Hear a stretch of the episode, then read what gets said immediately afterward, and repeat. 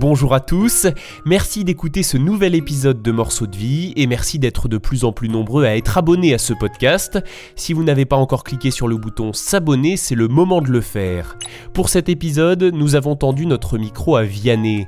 Après plus de deux ans sans monter sur scène, il a fait son retour devant un public pour un showcase privé Alouette au Puy du Fou. C'était le 24 septembre et ce soir-là, il nous a accordé une belle interview. Une fois n'est pas coutume, nous n'avons pas parlé d'une seule chanson mais de deux. D'abord de son hit Beau Papa. Prends ma main de beau papa.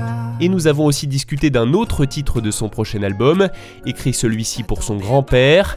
Il s'intitule Tout nu dans la neige, vous en saurez plus dans quelques minutes. Morceau de vie. Un tube, une histoire. Bonjour Vianney. Salut. On va commencer par parler de votre titre Beau Papa. On sent bien que c'est un titre assez personnel. Mhm. Est-ce que vous y racontez votre propre histoire? Ouais, bien sûr, ouais. Et puis, et puis j'ai regardé les histoires autour de moi qui se rapprochaient de la mienne. Et, euh, et donc ça m'a aussi inspiré des idées, bien sûr. Et si l'averse nous touche toi et moi? Quand on écoute cette chanson, on se dit que c'est sans doute pas toujours facile d'être un beau papa. Il y a des averses, comme vous dites. Comment est-ce que vous l'avez vécu? D'être un papa, d'être un beau papa, euh, d'être un référent pour quelqu'un, c'est jamais simple, hein, je crois. On a, une responsabilité. euh, et puis bon, dans cette situation-là précise, euh, mais je, dis tout mieux dans la chanson. Je dis tout, je pense dire les choses plus clairement quoi que ce que je vais te dire là, mais il s'agit juste d'amour euh, avec une, un- une belle fille ou un beau, un beau fils. euh, euh, mais c'est juste que parfois c'est cet enfant qui met du temps à, à le comprendre, bah, qu'on l'aime. C'est ça qui peut être un peu difficile. C'est de, de lui laisser le temps à cet enfant. Donc ça peut demander beaucoup d'amour, c'est ça qui est difficile, c'est qu'on doit, on doit, on doit donner, donner, donner, donner. Mais, mais on est remercié normalement, euh, d'un moment, parce qu'un enfant, un enfant euh, dès qu'on l'aime, euh, euh, à la fin, il nous aime en retour. C'est aussi simple que ça, un enfant. Donc, et, et même si c'est pas, même si c'est pas le sien, ça doit bien se passer à la fin. Voilà, écoutez la chanson, c'est mieux. Et cette chanson, en quelque sorte, c'était une forme de déclaration d'amour, c'était un moyen de donner quelque chose, du coup, à votre belle-fille? Ouais, après, euh, moi j'avoue, j'écris des chansons, euh, parce que déjà j'écris des chansons depuis toujours. Euh, donc dès que je ressens quelque chose, j'aime bien le mettre en chanson. Euh, mais j'ose espérer qu'elle n'a pas eu besoin de cette chanson pour savoir tout ce que je lui dis. Euh, il se trouve que, que, que moi j'essaie de dire les choses dès que je les ressens, euh, quelle que soit le- la relation. hein. Donc, mais je les mets en chanson pour laisser un genre de trace. Voilà. Donc, donc je suis heureux parce qu'elle aura une trace à jamais. Mais c'est des choses quand même que je lui ai dites avant de les mettre en chanson. Et quand elle a appris que vous écriviez une chanson sur elle, est-ce qu'elle l'a bien reçue? Ah ouais, ouais, elle, était, elle, était- un peu fière. Ouais, elle était même un peu fière, ouais. Euh, donc, euh, donc non, moi j'étais heureux de ça. Euh, je, voulais juste, je, je lui ai tout expliqué. C'est ça qui était important. D'expliquer chaque, chaque ligne, chaque parole. Normalement, quand j'écris des chansons, toutes les autres chansons, je les écris pour quelqu'un, pour quelque chose. Je les explique jamais. hein. Mais un enfant, c'est bien de lui raconter précisément ce qu'on a voulu dire. Euh, même si j'ai essayé d'employer des mots très simples dans la chanson, pour que tous les enfants puissent comprendre. Euh, ça m'a fait plaisir quand même de lui expliquer. Vous avez parlé d'au- d'autres familles autour de vous, d'autres exemples. Euh, Est-ce que vous avez pensé peut-être à toutes les familles recomposées, aux, autres- aux enfants qui ont des beaux papas, euh, qui allaient écouter votre chanson quand vous l'avez écrite? Oui, sincèrement, oui. Mais j'ai aussi pensé aux, aux enfants adoptés et aux familles qui adoptaient. Parce que finalement, euh, moi, je parle juste de l'amour euh, envers un enfant euh, qui n'est pas, qui est pas le nôtre biologiquement. Mais, mais, mais finalement, c'est ça s'adresse du coup à, ple- à plein d'enfants qui sont aimés par des parents qui, à la base, n'étaient pas les leurs. Donc des enfants adoptés ou des, ou des familles recomposées. C'est vrai que j'y pensais, bien sûr, en écrivant la chanson. Et, puis je me dis que je sais que c'est pas simple tout le temps et que pour ceux pour qui c'est vraiment difficile, peut-être que cette chanson peut, peut leur souffler à l'oreille que- qu'il y, a- qu'il y a de l'espoir. Voilà, parce qu'il y a des papas très cons. hein. Euh, voilà, hein, c'est Des papas aussi d'ailleurs. des papas très cons aussi, ouais. Euh, et, mais le problème, il vient, il vient beaucoup plus de, des grands que des enfants. Il vient tout le temps des grands. Les enfants, un enfant de 7 ans, euh, si ça se passe mal, Euh, c'est juste qu'il a besoin de temps. Ou si ça continue de se passer mal, c'est que, que ça doit pas se passer.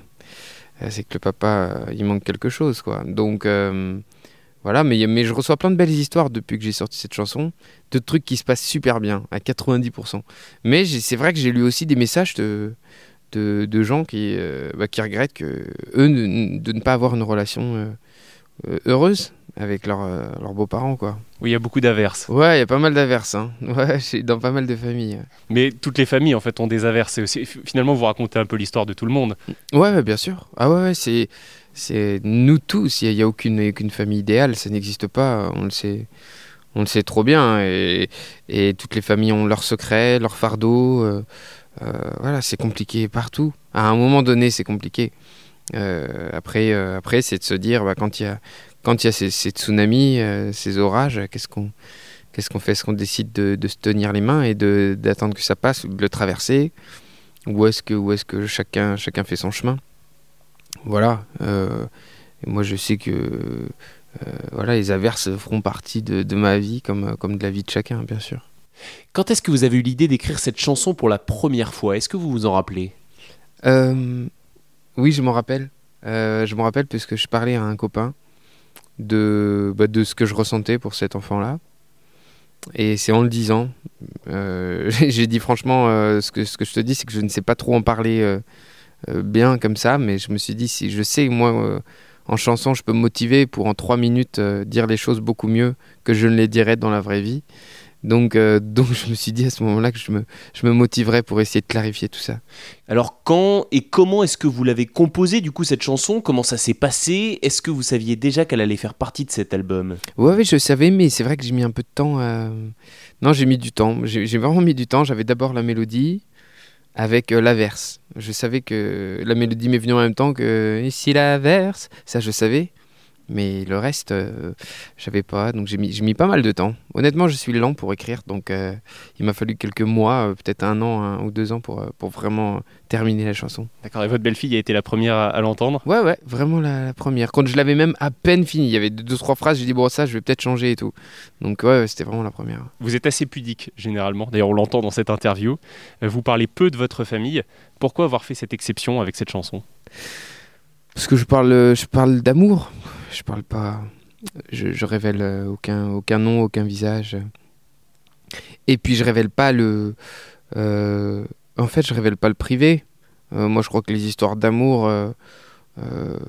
ce qui les compose au, fond, donc l'amour, je trouve ça bien que ça soit plutôt public. Parce que, parce que ça donne de l'espoir, ça, ça fait du bien. Moi, je suis heureux de parler de ça, en fait. Je suis heureux de dire quand j'aime quelque chose ou quelqu'un. Euh, parce que c'est beau. En revanche, c'est vrai que je révèle pas. Ça, j'aime pas trop. J'aime pas trop faire ça. Après Beau Papa, nous avons parlé avec Vianney de la chanson Tout nu dans la neige. Au moment où nous avons réalisé cette interview, ce titre n'avait été dévoilé que par une simple photo sur le fil Instagram de Vianney. Dans votre prochain album, quand on suit votre fil Instagram, on peut voir qu'il y a une autre chanson qui traite d'un sujet personnel, une chanson que vous avez écrite pour votre grand-père. Ouais. Est-ce que vous pouvez nous en dire un peu plus? Oui, oui, oui. Euh, mon grand-père, il était, il a été très important dans ma vie de, de petit enfant, d'abord. Il m'a appris, m'a droite et ma gauche. non, il m'a appris- plein d'autres trucs, mais il y a des trucs très concrets comme ça qui me restent. Euh, c'était un grand-père avec tout le. C'était un grand-père de, de, de bande dessinée, quoi. Euh, très, euh, très, très plein d'amour envers, envers, envers moi, envers nous. Et puis dans son rôle de, de transmetteur, quoi. Grave. Donc il, m'a transmis beaucoup de choses, beaucoup de valeurs. Euh, et puis on a, on a passé des super beaux moments. Et voilà, et mon grand-père, il est, il est parti il n'y a pas longtemps, il y a trois ans. Et, euh, et voilà, et il fallait que je parle de ça, parce que, bah, parce que je lui dois beaucoup. Et, euh, et puis qu'on a tous quelqu'un qui a changé notre vie.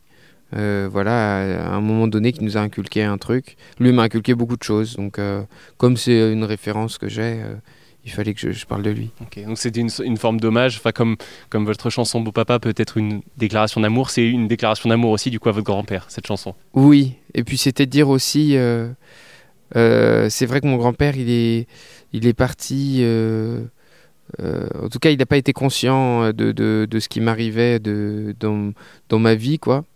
La musique, tout ça, il n'a pas eu le temps de voir tout ça.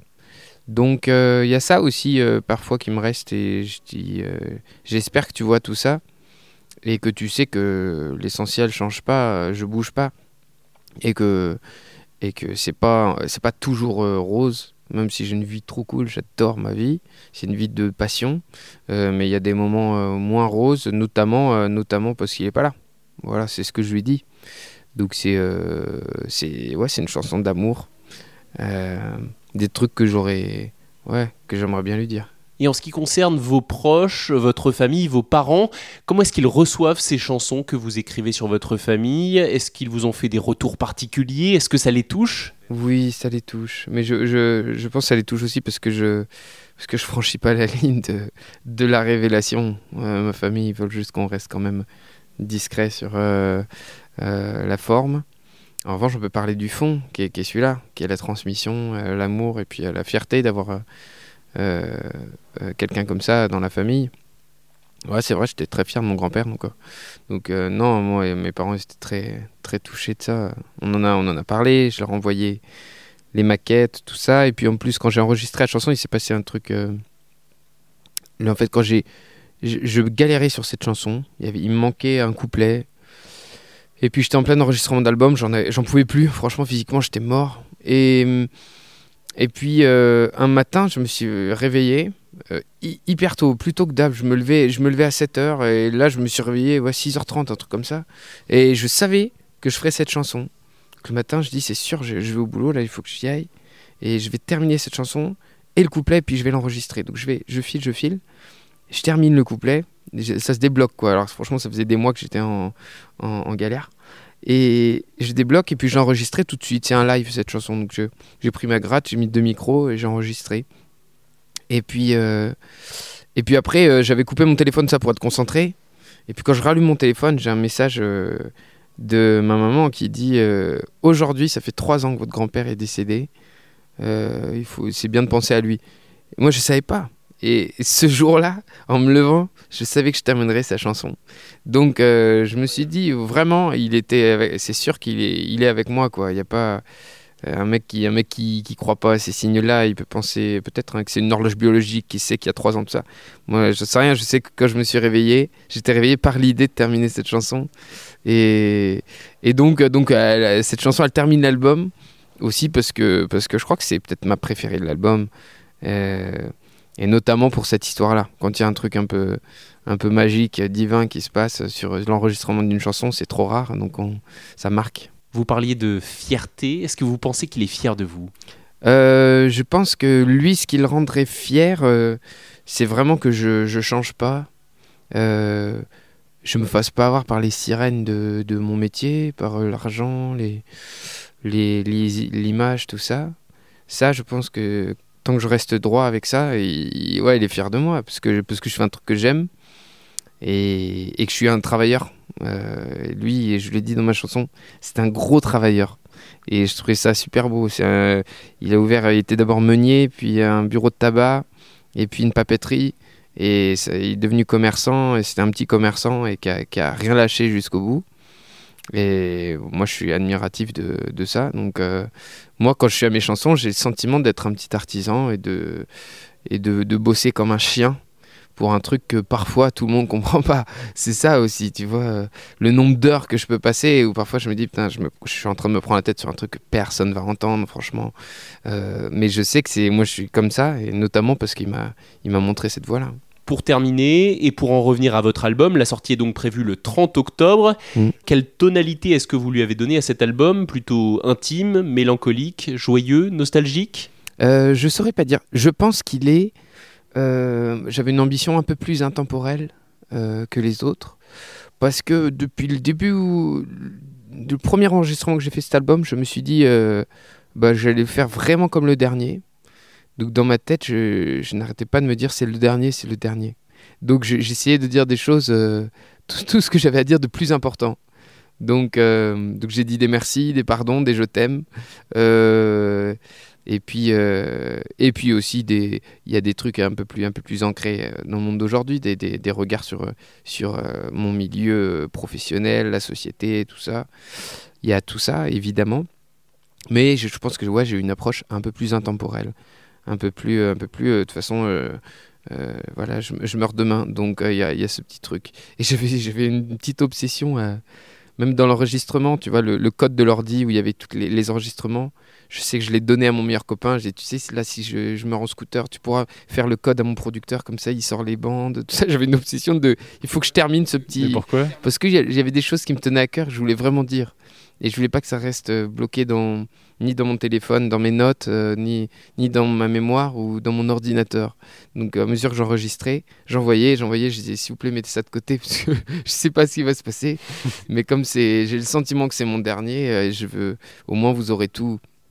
Donc j'ai une obsession sur ce truc-là et je pense que ça a beaucoup euh, joué et influencé le, l'écriture. Voilà, c'est sûr. Bon, espérons que ce ne soit pas le cas. Maintenant, vous avez des projets pour le suivant, vous avez ah, là, commencé à l'écrire.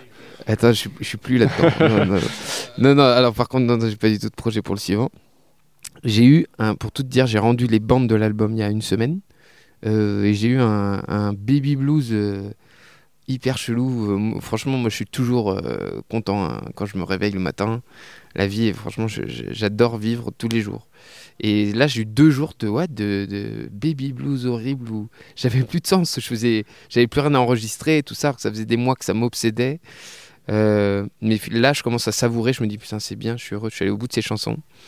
Mais je suis pas certain d'avoir. Euh, là, de quoi il faut que je vive un peu là pour ressortir, euh, ressortir les, les textes que, que j'ai envie d'écrire. quoi. Eh bien, on vous le souhaite. Merci beaucoup d'avoir répondu à ouais, ces avec questions. Avec plaisir. Merci à toi. Merci à vous également d'avoir écouté cet épisode de Morceaux de vie. Abonnez-vous si ce n'est pas déjà fait et sachez que vous pouvez retrouver toutes nos créations originales, tous nos podcasts sur alouette.fr. À bientôt.